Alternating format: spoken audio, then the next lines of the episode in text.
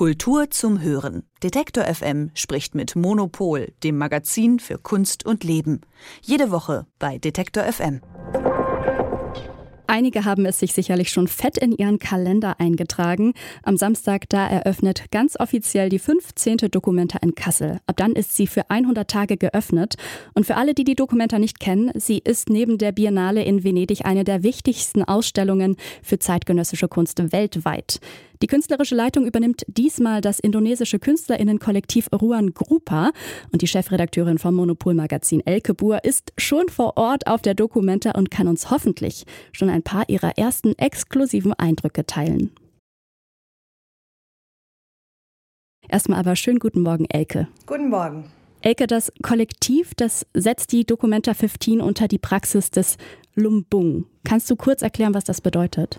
Also da geht es um Teilen, also so um äh, Gemeinschaftseigentum. Lumbung ist in Indonesien äh, die Einrichtung, dass man eine gemeinsame Reisscheune hat und jeder, der äh, dessen Ernte ein bisschen üppiger war, ähm, gibt einen Teil ab und dann wird das unter allen geteilt.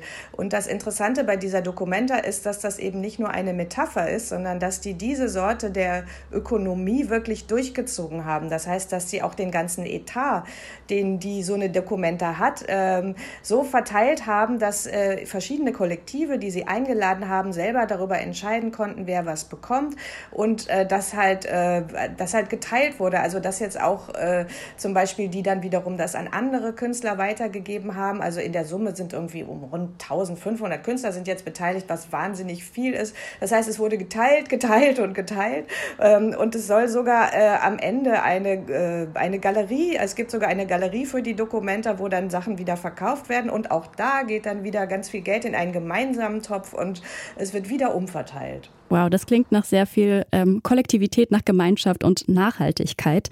Dieses Jahr, da brilliert die Dokumenta ja nicht mit ähm, Namen bekannter KünstlerInnen, vor allem keine Einzelperson, sondern mehr von, gibt, es gibt mehr Kollektive dieses Jahr.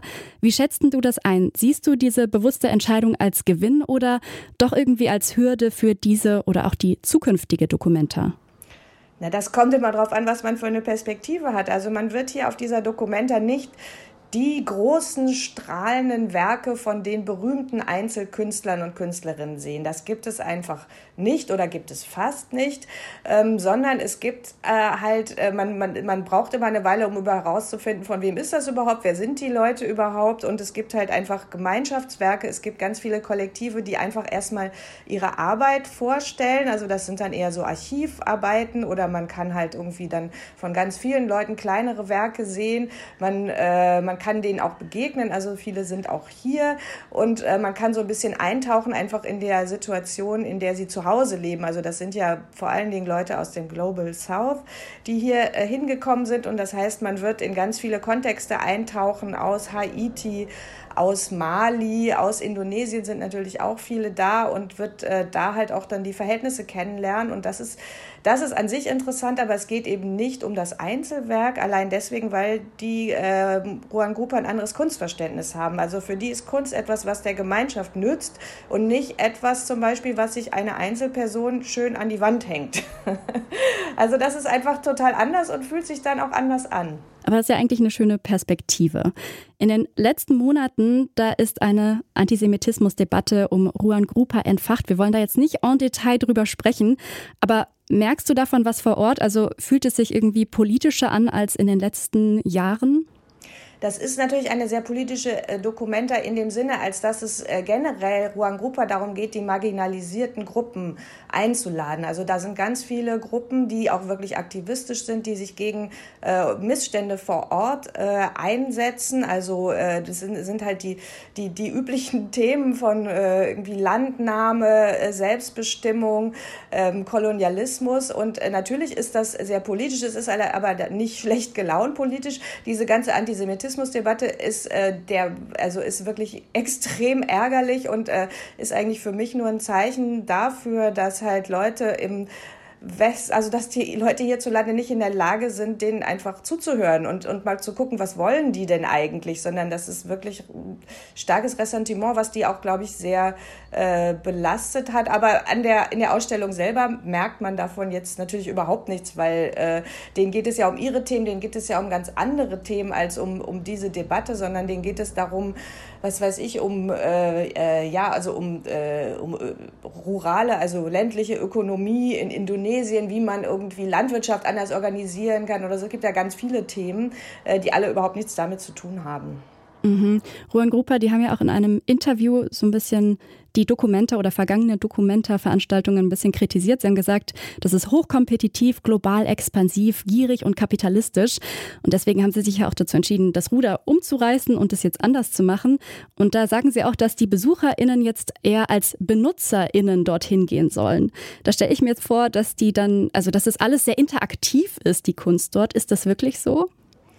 Ja, also es ist jetzt auch nicht so, dass man ständig irgendwo mitmachen kann, aber es gibt so Elemente. Also zum Beispiel, was ich super schön fand, weil es, gibt äh, gleich im Zentrum in Fridericianum äh, sind die, äh, ist der Ort für die Kinder. Also da, da platzt man dann gleich in so einen Workshop rein, wo Kinder irgendwie äh, äh, malen und es gibt eine Kinderkrippe, in die man natürlich, die man natürlich nicht besichtigen darf, aber die auch von einer Künstlerin eingerichtet ist, wo halt Eltern mit ihren Kindern hinkommen können. Also da, oder es gibt in der Dokumentarhalle eine große Skaterrampe, also jeder, der sich berufen fühlt, äh, kann da fahren und da, das wird von lokalen Skatergruppen im Austausch mit indonesischen Skatergruppen bespielt. Also da gibt es dann ein Residency-Programm für Skater sozusagen.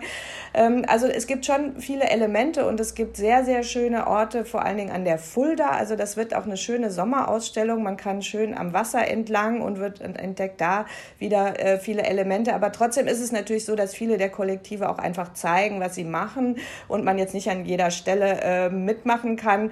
Ich glaube, was aber äh, die Dokumenta fühlt sich sehr niederschwellig an. Also ich glaube, dass das für viele Besucherinnen und Besucher sehr einladend wirkt, weil man nicht diesen typischen Kunsteffekt hat von, äh, ah, ich verstehe das gar nicht und das versteht man nur, wenn man 100 Jahre Kunstgeschichte irgendwie weiß und das bezieht sich auf dieses und jenes und so weiter, was ja auch manchmal so nervt an der zeitgenössischen Kunst. Also das gibt es hier einfach gar nicht, sondern man ähm, das, das sind wirklich ähm, Arbeiten, die sind auch gut erklärt und es gibt eine tolle Vermittlung, die auch gar nicht Vermittlung heißt, sondern die heißen Freunde, die einem das dann zeigen. Also ähm, ich glaube, dass das äh, sehr zugänglich sein wird für die Besucherinnen und Besucher. Das sagt Elke Buhr, Chefredakteurin vom Monopol Magazin, zugeschaltet direkt aus Kassel.